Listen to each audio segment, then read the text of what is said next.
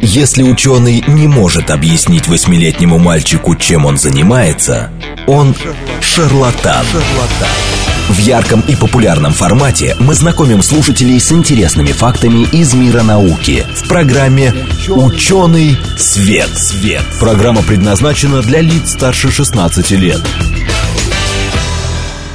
Добрый день! В эфире программа «Ученый свет», в которой мы отвечаем на вопросы об окружающем мире с научной точки зрения. Меня зовут Андрей Бычков, я автор и ведущий этой программы. Сегодня у нас в гостях Алексей Анатольевич Аграновский, профессор кафедры вирусологии биологического факультета МГУ, доктор биологических наук. Алексей Анатольевич, добрый день! Добрый день, добрый день, уважаемые радиослушатели. А тема сегодняшняя наша такая большая. Мы замахнулись на то, чтобы поговорить о вирусах, а, дать их какую-то, может быть, классификацию, рассказать о происхождении. А, ну, попробуем, что из этого выйдет. Я буду задавать вопросы нашему гостю.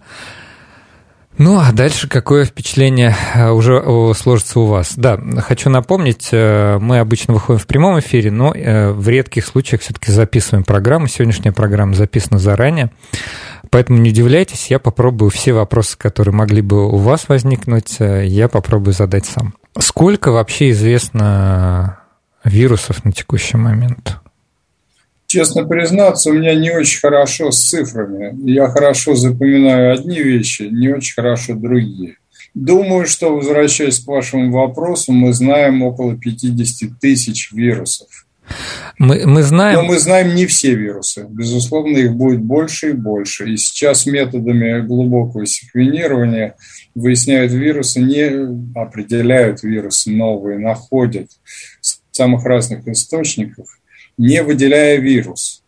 Угу. Это вот такая новая тенденция такая. А, кстати, это, это интересно. Да, да, да.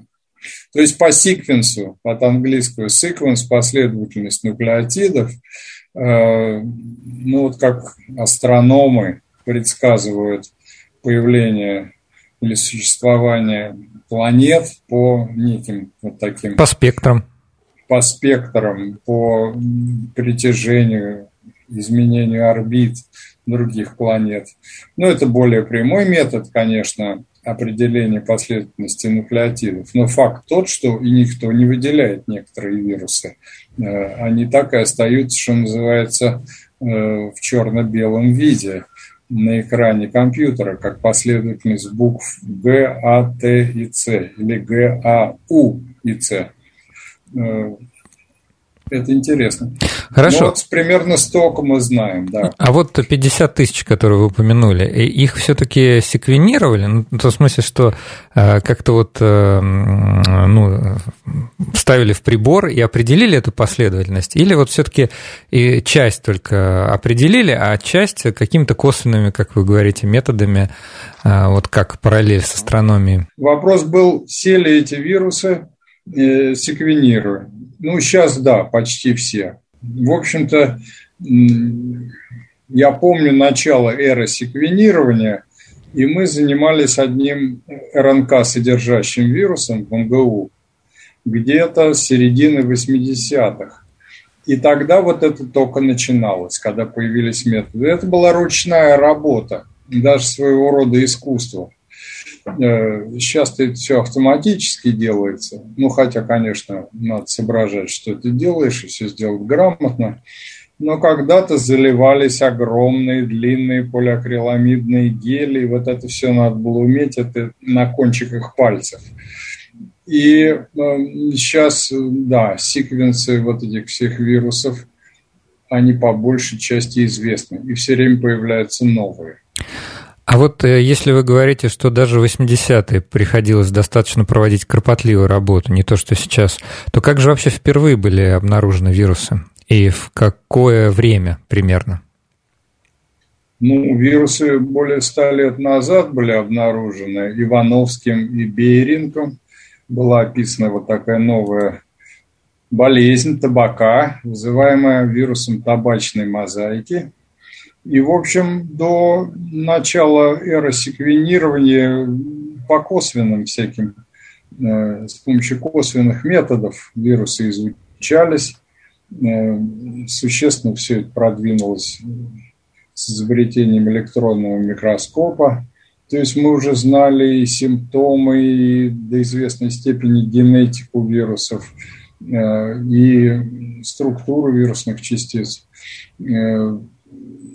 Вот секвенирование определение последовательности геномов позволило во многом разобраться э, в целой куче вопросов и поставить новые интересные вопросы. Э, но было известно до начала э, вот этой эры, до 80-х, достаточно много. Вирусология уже была весьма продвинутой глубокой наукой. Хорошо, а вот э, само слово вирус, оно вообще что означает? И, конечно, это такой еще второй, еще большой глобальный вопрос, но тем не менее, мне очень хочется его задать. И какую какое место в классификации живого или даже неживого, может быть, там говорить глобально химии, а, которая нас окружает, какое место занимают вирусы в общей, в общей классификации всего того, что там существует на Земле. Ну, я просто боюсь вирусы относить там к живым или к неживым а, организмам, потому что, насколько понимаю, существует разночтение. Вот вы мне сейчас как специалист поясните. Ну, я думаю, что эти разночтения существуют э, ну, не среди исследователей. Вот меня это, кстати, достаточно мало интересует, живое это или не живое. Это особое состояние, особый патоген, внутриклеточный паразит. И, э, и он, наверное, можно так сказать, живой, пока он реплицируется в клетке. Но когда он в виде частиц выделяется или где-то присутствует в каких-то сточных водах или в растительных остатках или в животных каких-то э, выделениях, он, он не живой, это кристалл фактически такой. Угу. А вот как раз, раз уж мы заговорили, вы сказали слово кристалл. Ну, а что касается, извините, Да-да. я вас перебью, э, слово вирус от латинского э, однозвучного исходно написанного слова, которое значит э, болезнетворный яд. Ну, потому что вот по в первых вот этих описаниях вирусных агентов, ну, это они выявлялись как такие фильтруемые через задерживающие бактерии фильтры, вот такие вот, ну, что ли, вещества. Никто не думал, что они совершенно особые такие Э, существа, они скорее считались ядами или веществами. Ага, то есть, э, э, ну, не древние люди, а, так сказать, исследователи прошлого считали, что это вообще вещество, да, что это просто да. какая-то... Вот как вы, как вы говорите, кристалл. Хорошо. А... И они были не так уж неправы, потому что вот вирус, который мы видим под электронным микроскопом, Э, но это действительно, так сказать, э, частицы, в которой ничего не происходит. Вот я, я... Понимаете как? Там никаких процессов не происходит. А они происходят, когда вирус или его рибонуклеиновая кислота или, или ДНК попали в клетку, и тогда начинаются процессы экспрессии генома, репликации, то есть размножения этого Э, этой нуклеиновой кислоты, вот тогда он как бы живой, и он уже не похож на вещество, а похож на существо. А вот давайте поподробнее. Вот э, как устроен типичный вирус? А, или, может быть, все вирусы разные? Я имею в виду с точки зрения структуры. Ну, э, все они имеют общим то, что у них есть нуклеиновая кислота, Э, и у них есть внешняя оболочка. Оболочка может быть разной. Вирус табачной мозаики, например, классический объект вирусологии, он построен из одного типа белка, и частицы эти полочковидные, спирально-симметричные. Э, ну а какой-нибудь вирус полиэмиелита, он ну, сферический, близкий к такому теннисному мячику, внутри которого лежит вот эта нуклеиновая кислота. А есть вирусы более сложные, включая известный сейчас э, SARS-CoV-2, Это вирусы, которые имеют внутренний нуклеопротеид, то есть белок, связанный с нуклеиновой кислотой, и внешнюю оболочку, в которую встроены белки. Вот в случае э, возбудителя COVID-19 это пресловутый очень большой белок шипа. Это гликопротеин, который встроен в эту мембрану и торчит наружу в раствор. И вот он как раз соединяется с рецептором слизистой оболочки, чтобы потом вызвать заболевание. Вот такие. Но это далеко не все, что бывает в этом, э, условно говоря, вирусном мире, э, в этой ядовитой слизи. Э, потому что, во-первых, там есть безоболочечные агенты, которые напоминают ну, плазмиды, что ли, да, то есть маленькие э, куски двуничатой нуклеиновой кислоты, которые способны э, передаваться от клетки в клетку. Э, есть так называемые вироиды, это принципиально безоболочечные маленькие агенты, которые вызывают некоторые болезни растений, например, веретеновидность клубней картофеля. Э, это поразительные совершенно объекты, которые не кодируют никаких белков и не окружены никаким белком. Ну и, наконец, э, хотя и не вирусы, но близкие к этому э, миру агенты – это прионы, то есть это белок неправильно сложенный, который вызывает неправильное ну, сложение других белков и возникают э, крайне неприятные медленные инфекции, Э, это как-то напоминает, знаете, как вот э, в романе «Колыбель для кошки» Ванегута описывался профессор Хенекер, который да. создал лед-9, да. который становился твердым при э, температуре 18 градусов.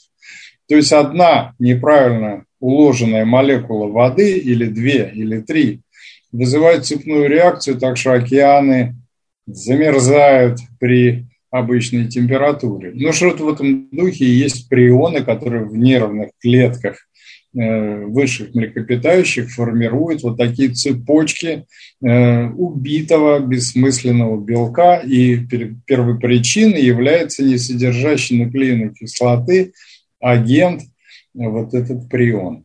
Ну, там много в этом мире вот этих микро молекулярных возбудителей заболеваний, всяких странностей и особенностей.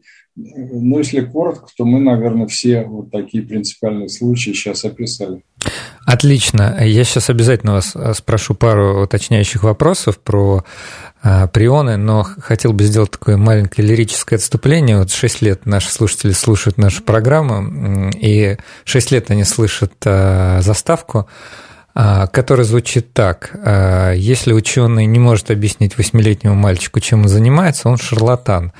Вот. Это, конечно, шуточная фраза, мы никогда не рассматривали всерьез. Ну, для заставки программы. Ну, что, я ее всегда рассматриваю чрезвычайно серьезно. Это как раз фраза профессора Хеннекера Совершенно из верно. этого романа Ванегута. Совершенно верно. Совершенно. совершенно верно. Да, и, конечно, в да. этом есть разумное зерно такое, безусловно.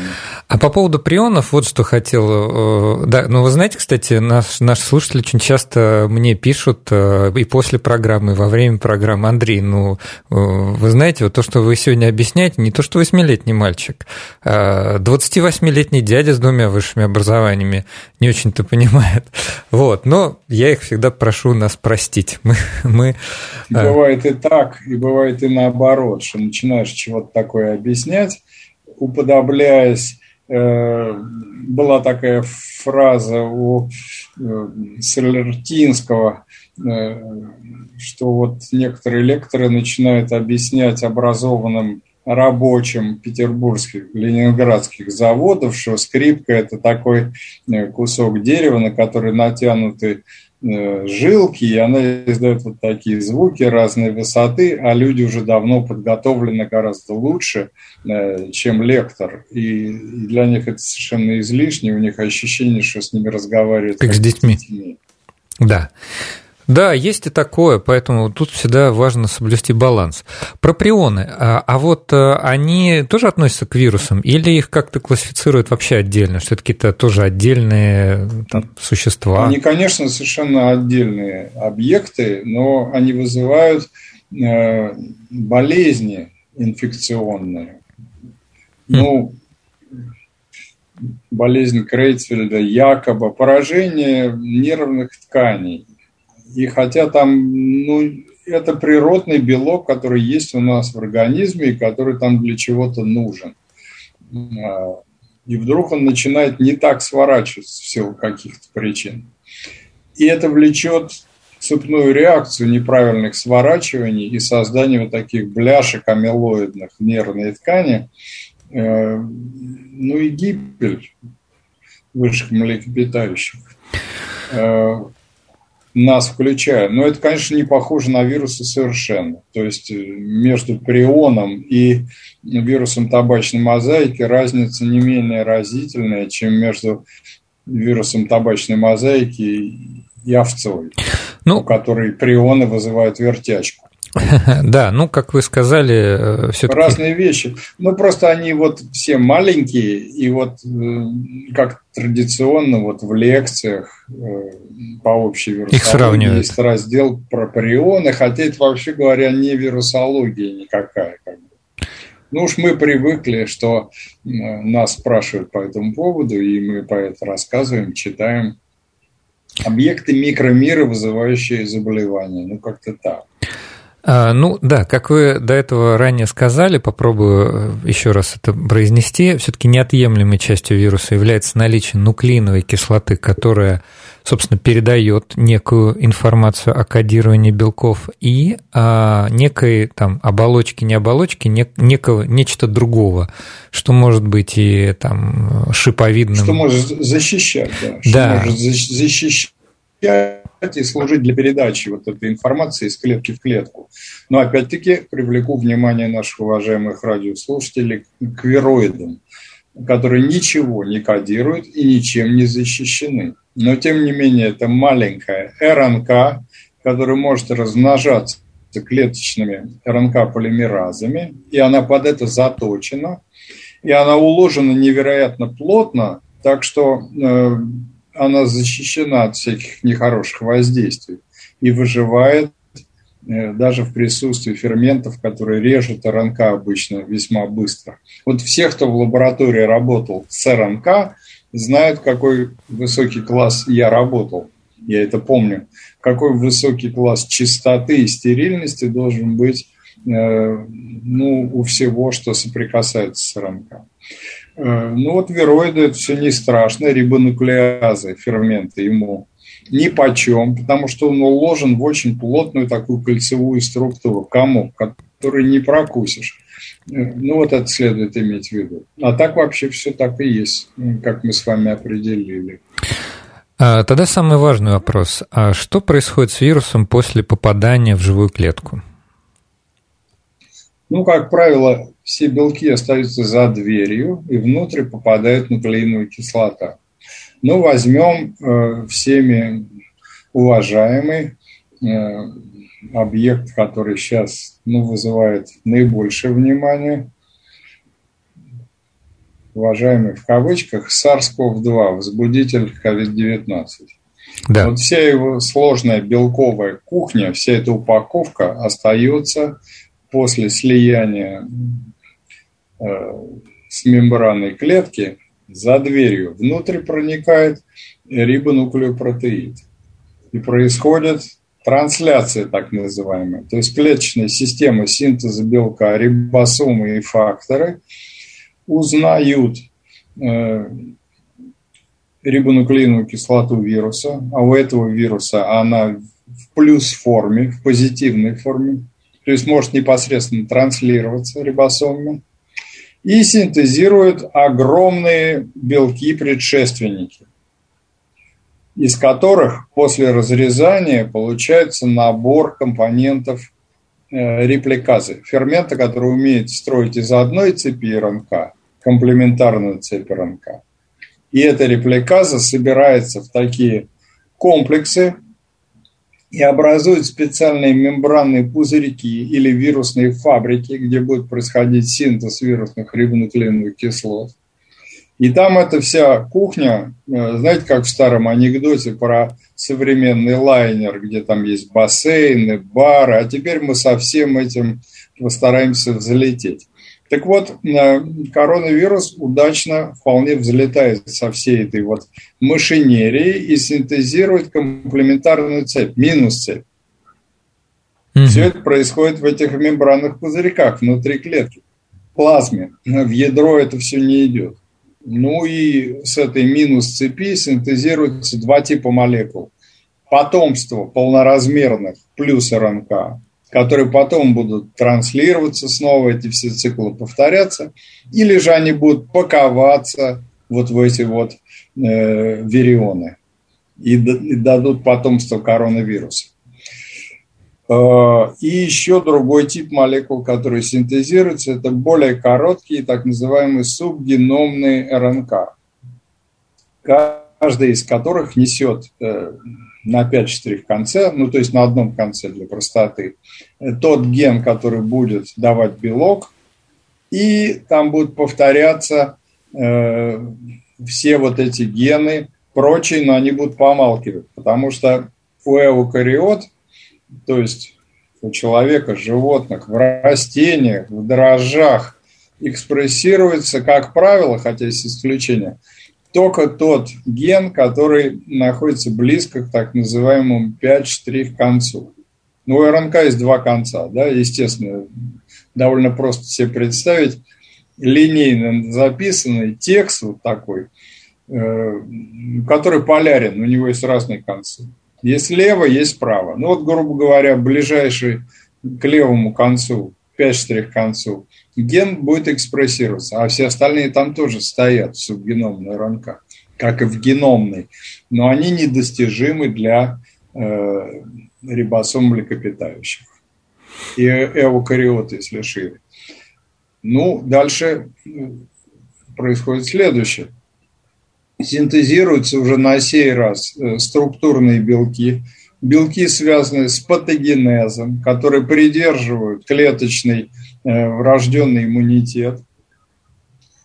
Э, там очень сложно. Вирус-то, вот этот SARS-CoV-2, он сложно устроенный. Вот уже упомянутый ВТМ, вирус табачной мозаики, у него три гена.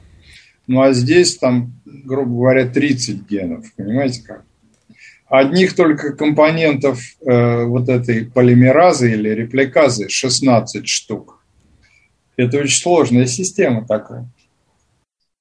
И даже более того, я вам скажу, вот э, при копировании вот этих цепей плюс в минус, а из минус новый плюс, там неизбежно происходят ошибки, из-за которых, собственно, и получаются мутации. мутации. Вот не ту букву влепила система, и, так происходит у всех вирусов. Но поскольку геном огромный, 32 тысячи букв примерно – вот там есть специальная еще встроенная система ферментативная, которая исправляет ошибки, так называемая редактирующая активность. То есть, когда размеры вот этого генома РНК вот этой уже весьма велики, там появляются новые необходимые активности, вот такие вот, чтобы не налепить ошибок больше, чем система выдержит. И вот такие системы редактирования, они есть, знаете, вот только э, в ДНК-системах, то есть в наших клетках. Ни у одного вируса больше такого нет, но он такой большой, что ему потребовалось. И эволюция это ему предоставила. А вот о мутациях мы еще обязательно поговорим во второй половине, а сейчас нам надо прерваться ненадолго совсем. Я представлю нашего гостя. У нас в гостях э, Алексей Анатольевич Аграновский, доктор биологических наук, профессор кафедры вирусологии биологического факультета МГУ. А говорим мы сегодня о вирусах, причем разговор у нас максимально широкий и глобальный. Мы решили поговорить о том, откуда они взялись, э, как они устроены, что с ними происходит в клетках. Слушайте нас после выпуска новостей. В ярком и популярном формате мы знакомим слушателей с интересными фактами из мира науки в программе «Ученый свет». свет. Здравствуйте, в эфире программа «Ученый свет», в которой мы отвечаем на вопросы об окружающем мире с научной точки зрения. Меня зовут Андрей Бычков, я автор и ведущий этой программы.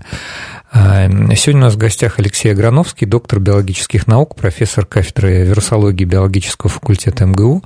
Говорим мы сегодня о вирусах, программа в записи. А, и в первой части мы поговорили о том, когда впервые были открыты вирусы, как они вообще устроены и что с ними происходит а, так сказать, дали такую схему, что с ними происходит в клетках. Ну, есть еще целая куча интересных вопросов. А, я вот думаю, что мы второй половине их сейчас обсудим. А, значит, Алексей Анатольевич, скажите, пожалуйста, а вот по поводу мутаций. Как часто вообще происходят эти самые изменения вот, этого, вот этой последовательности букв? Ну, по оценкам, э, это может быть разной величиной у разных вирусов, но где-то один раз на 10 тысяч букв за один цикл вот этой репликации.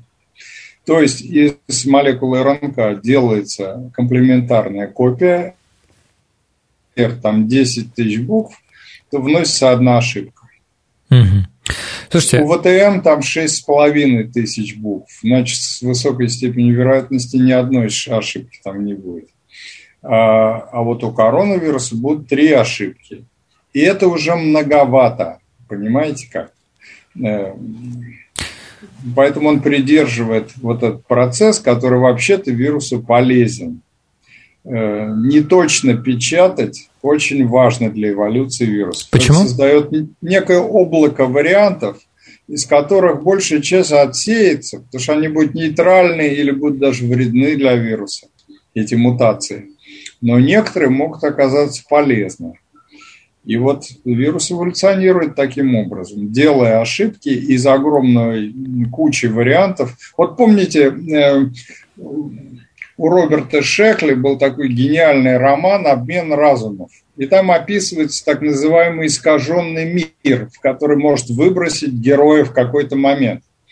И вот искаженные миры, их огромное множество. И каждый из них отличается от привычного нам мира одной, двумя или несколькими деталями.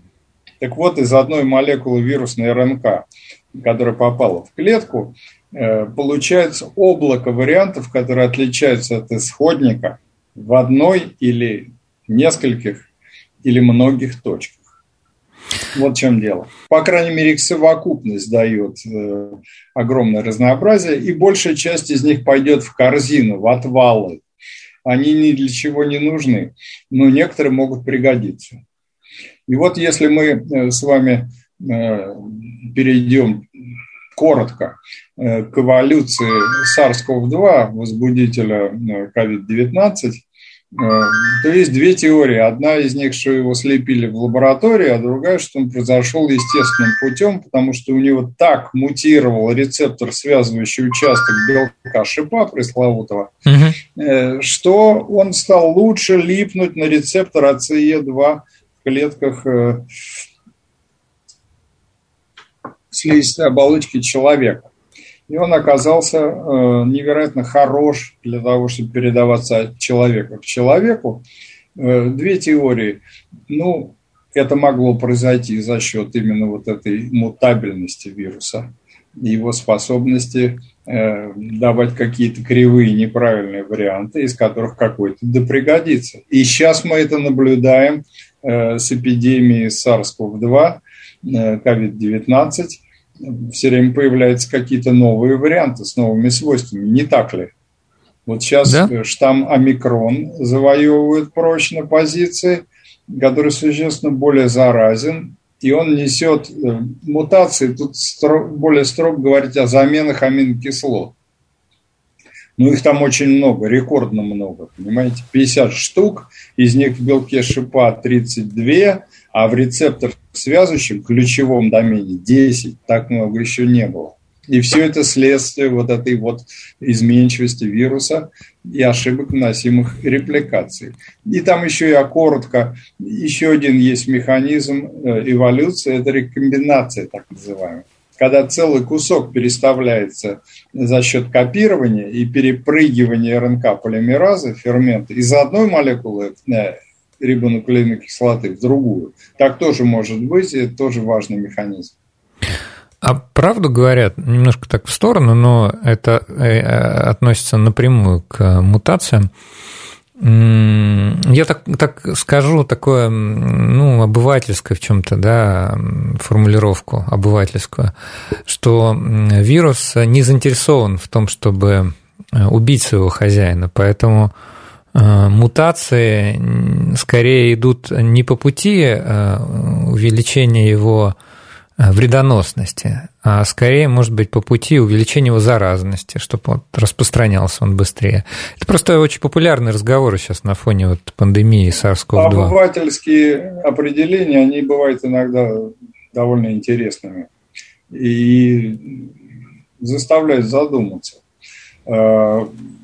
Вообще говоря, это один из путей, может быть, из основных путей эволюции вируса стать менее убийственным и более заразным. Но это далеко не единственный путь. Потому что мы знаем, например, такие вирусы, как вирус ОСПы или Эбола, угу. которые смертельны э, или ВИЧ? в высокой степени летальны. Ну, ВИЧ, э, он медленно, так сказать, делает свою работу. возникает такое впечатление, что иногда эволюция идет по пути, что вирусу становится совершенно наплевать на его хозяина, коль скоро он успевает передастся новому хозяину. А что будет э, с первичным хозяином, ему совершенно все равно. Так что это не всегда так. И, в общем, э, знаете, вот один американский физик, наблюдая за испытаниями атомной бомбы, воскликнул, какая роскошная физика. Это известная такая классическая фраза.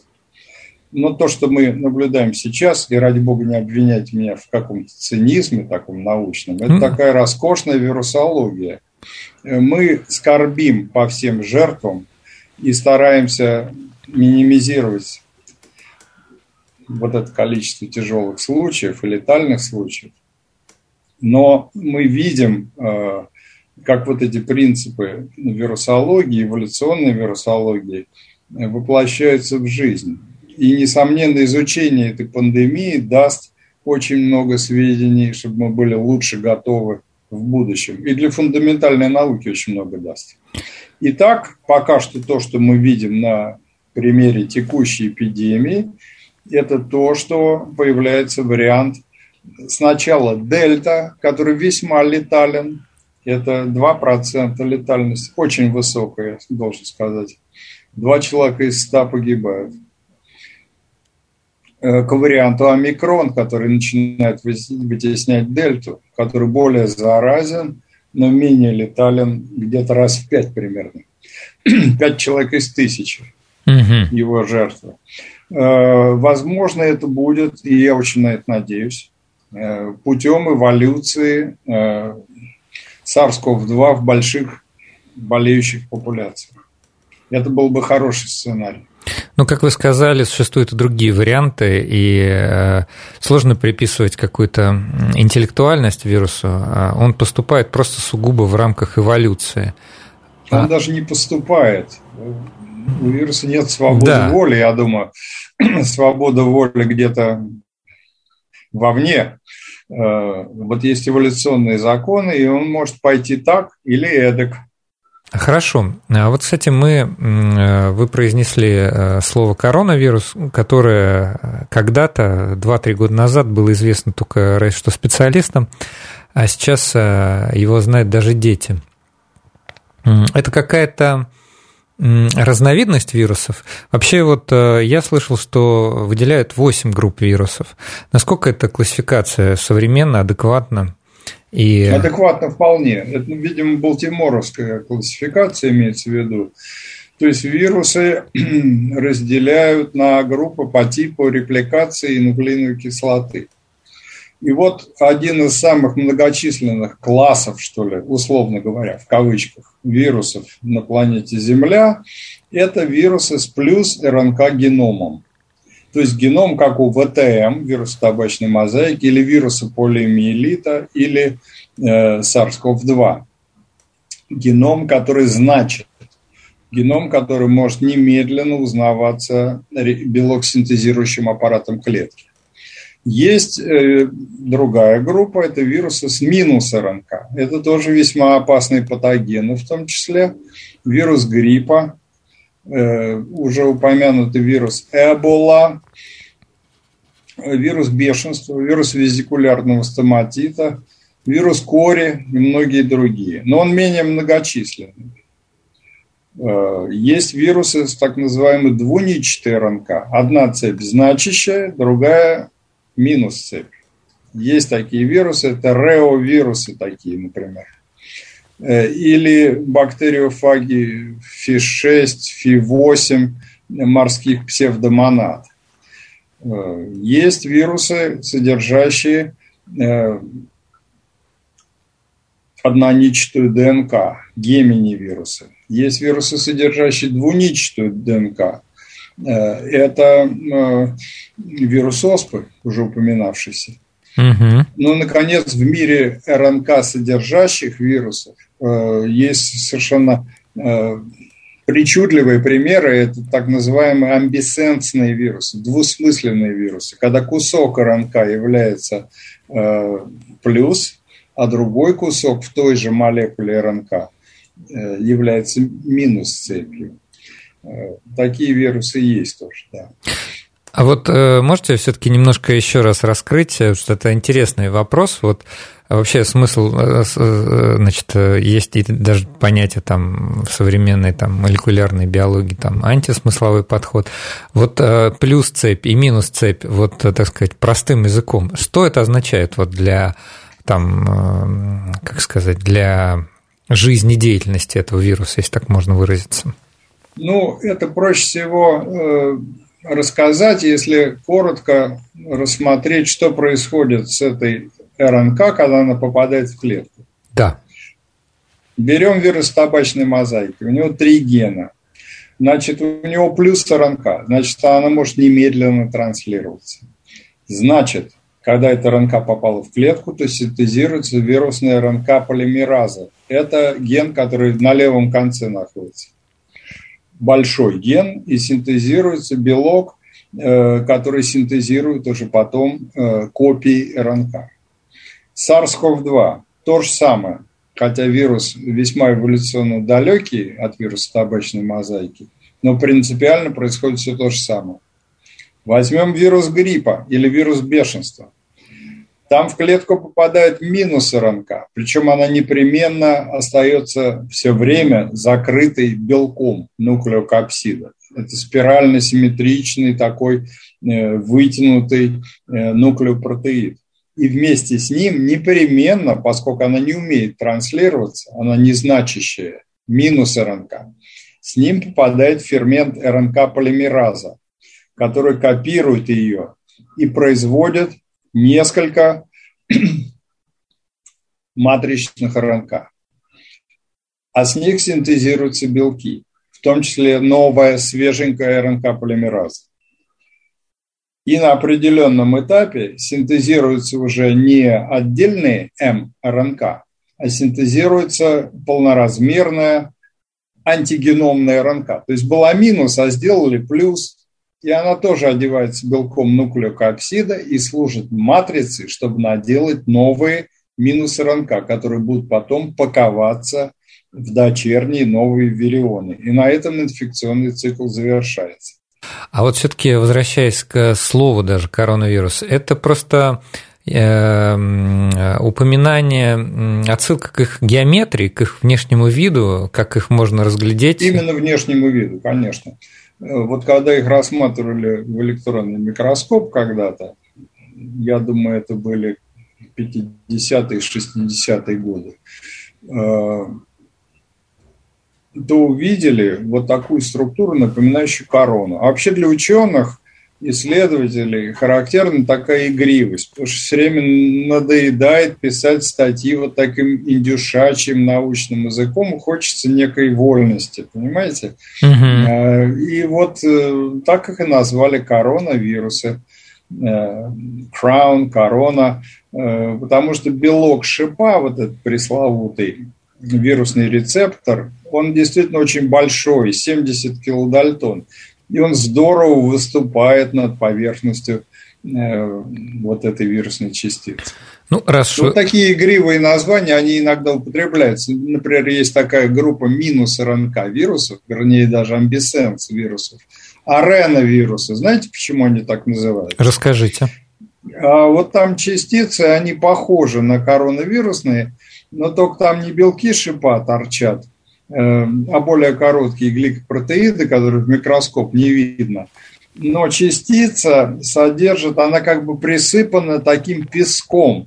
Аренозус э, по латыни – это песок, песчаный.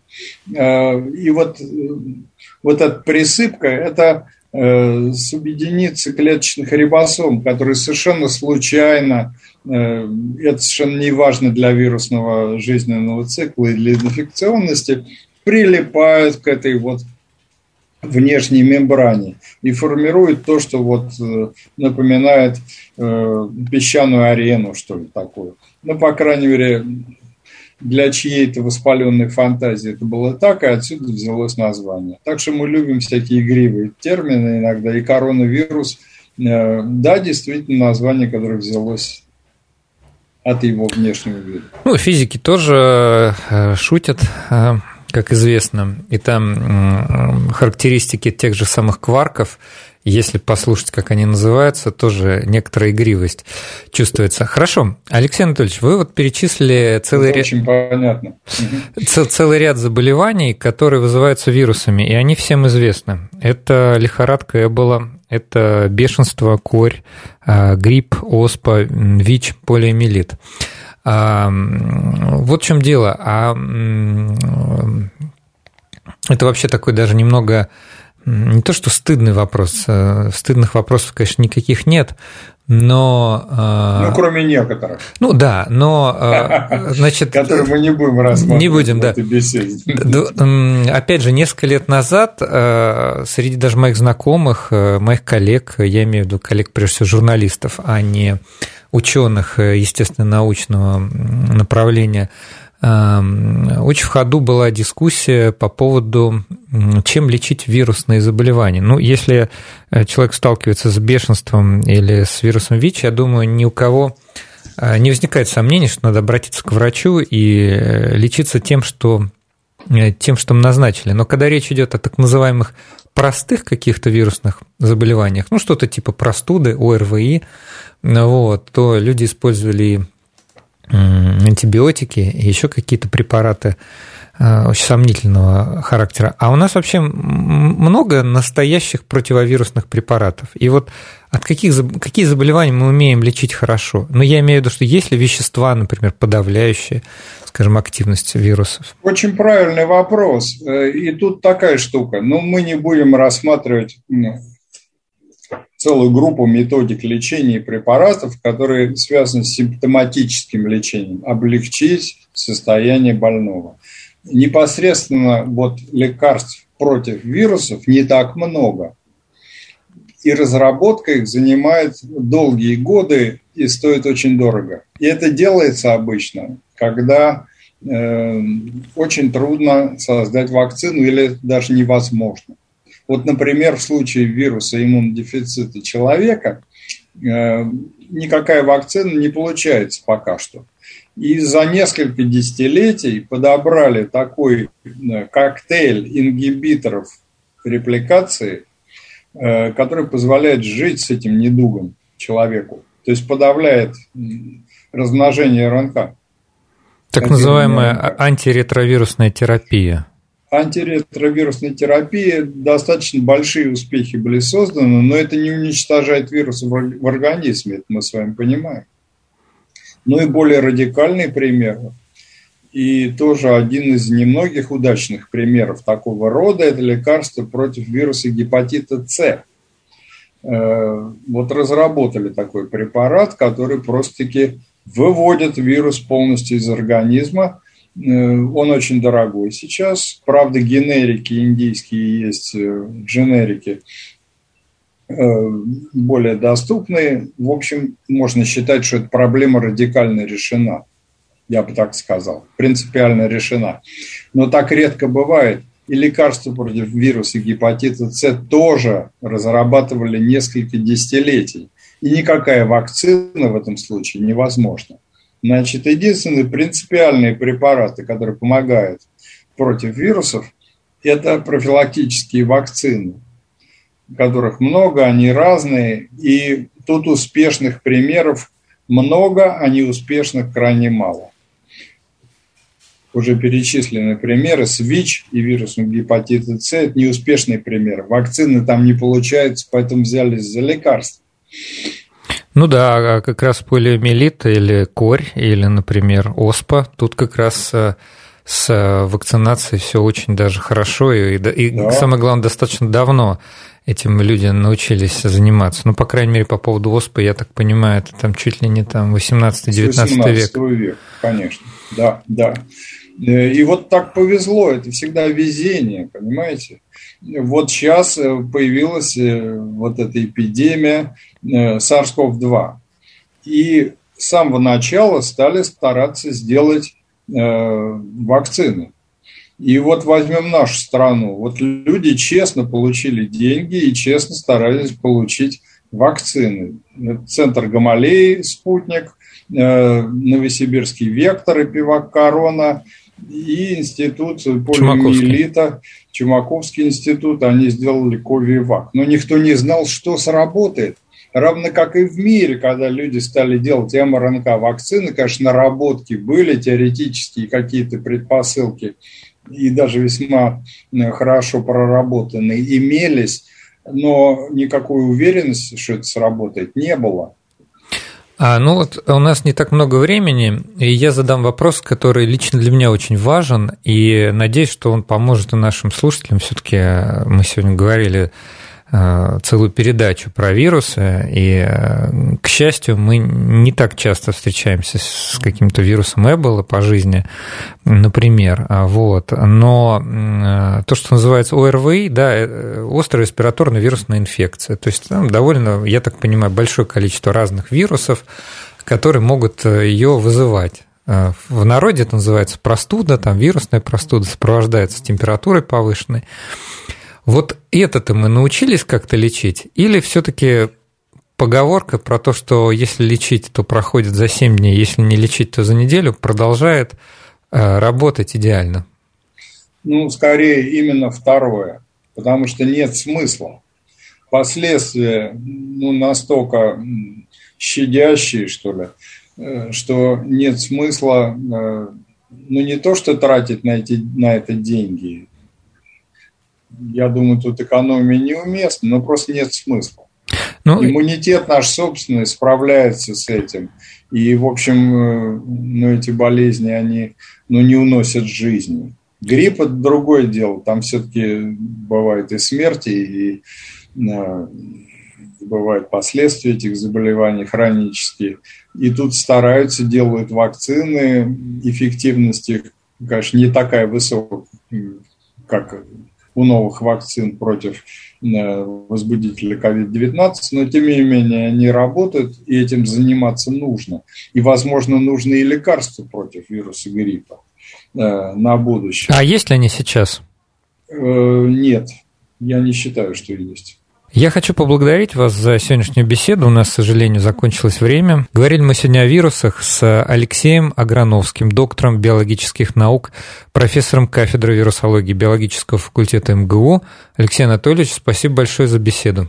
Был очень рад возможности поговорить с вами и рассказать про вирусы. Будьте здоровы. Спасибо большое и до новых встреч.